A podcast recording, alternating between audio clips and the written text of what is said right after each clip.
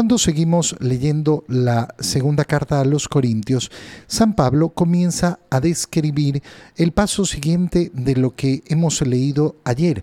Ayer hemos leído cómo San Pablo reflexiona sobre esa antigua alianza que ya era una gloria, pero era eh, ley de letra mientras la nueva alianza es la ley, eh, perdón, la alianza en el espíritu.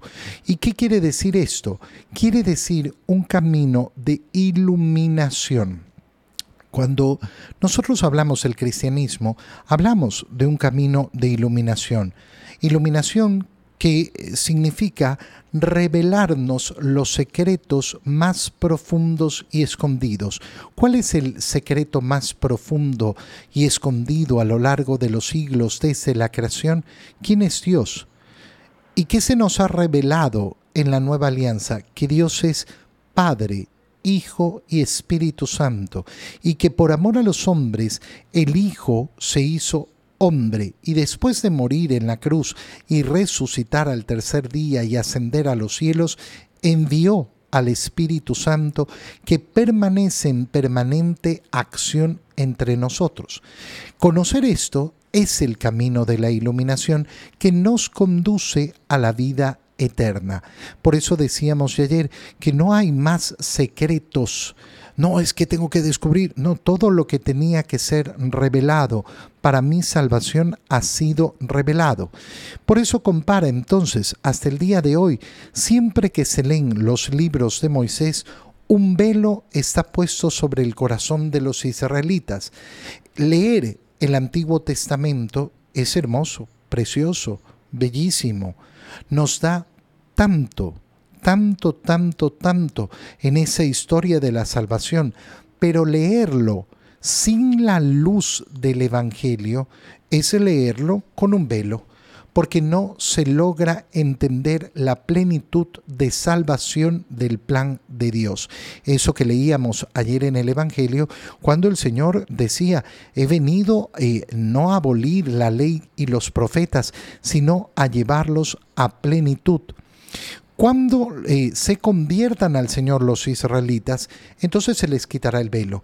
Es decir, aquel que acepta la nueva alianza entra en ese camino de iluminación. ¿Por qué? Porque el Señor es espíritu, donde está el espíritu, ahí hay libertad. Fíjate eh, eh, cómo une San Pablo el tema de la iluminación, de quitarse el velo, de poder ver, de una vida en el Espíritu con la libertad. ¿Por qué? Porque el camino del cristiano, el cristianismo, es un camino de profunda libertad. No existe una manera de caminar el camino de Cristo si no es decidiendo caminarlo. ¿Y cómo decido? En libertad. Nadie me puede obligar.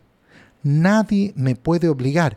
Pero todavía más, hay una relación con la libertad, porque la libertad verdadera es aquella que me conduce hacia el bien. Elegir el mal no es libertad. Cierto es que yo tengo la libertad de elegir el mal, pero resulta que con ese acto, eligiendo el mal, lo que estoy haciendo es destruyendo mi propia libertad porque me esclavizo en vez de liberarme en ese camino de iluminación, en ese camino que me permite ver lo que es bueno, lo que es bello, lo que vale la pena. Nosotros, en cambio, con el rostro descubierto, reflejamos la gloria del Señor como un espejo. Fíjate qué tremendo lo que está diciendo San Pablo. ¿Por qué? Porque está diciendo, nosotros reflejamos el rostro de Dios descubiertos. ¿Por qué? ¿Por qué dice una cosa, eh, una cosa semejante? Muy sencillo, porque nosotros creemos en la comunión de los santos que eh, eh, forma parte de aquello en lo que comenzamos a participar desde el día de nuestro bautismo, en que somos adoptados como hijos de Dios. Al ser yo hijo de Dios, ¿a quién presento al mundo si es que vivo de acuerdo a ese ser hijo de Dios? A mi Padre a Dios mismo. Y de hecho por eso el camino, eh, el camino del cristiano, este camino de iluminación, nos lleva a qué? A mirar el modelo que tengo que seguir. ¿Y cuál es el modelo que tengo que seguir? Cristo. Y por eso ese camino se vuelve camino de imitación a Cristo. Pero resulta que imitando a Cristo me vuelvo otro Cristo, pero todavía más. ¿Por qué? Porque puedo recibir el cuerpo y la sangre de Cristo, entrar en comunión con Él y por tanto mi vida se va transformando en su vida. Yo soy reflejo de Cristo. Qué precioso es ver cómo San Pablo tiene toda esta profundidad tan clara y la va transmitiendo a, los eh, corintios. Por eso, por eso dice, nos vamos transformando en su imagen cada vez más gloriosa. Y de hecho el paso final, el paso de nuestra muerte es pasar a la última gloria en espera de la definitiva que es la resurrección, componernos de acuerdo al cuerpo glorificado de Cristo resucitado.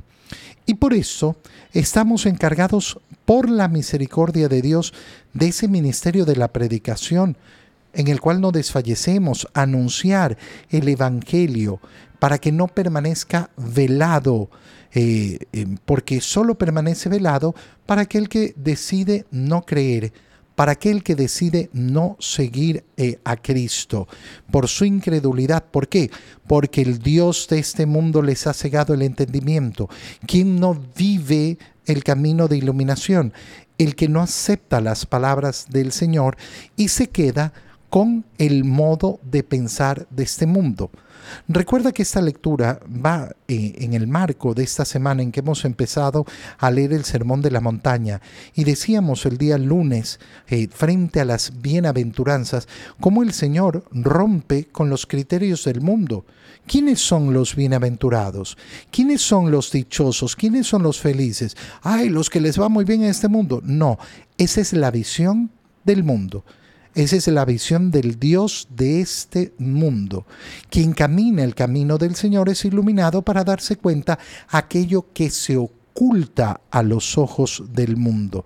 Porque nosotros no nos predicamos a nosotros mismos, sino que predicamos a Cristo para que brille la luz en medio de las tinieblas, eh, para que efectivamente conozcamos el resplandor de la gloria de Dios que se manifiesta en el rostro de Cristo.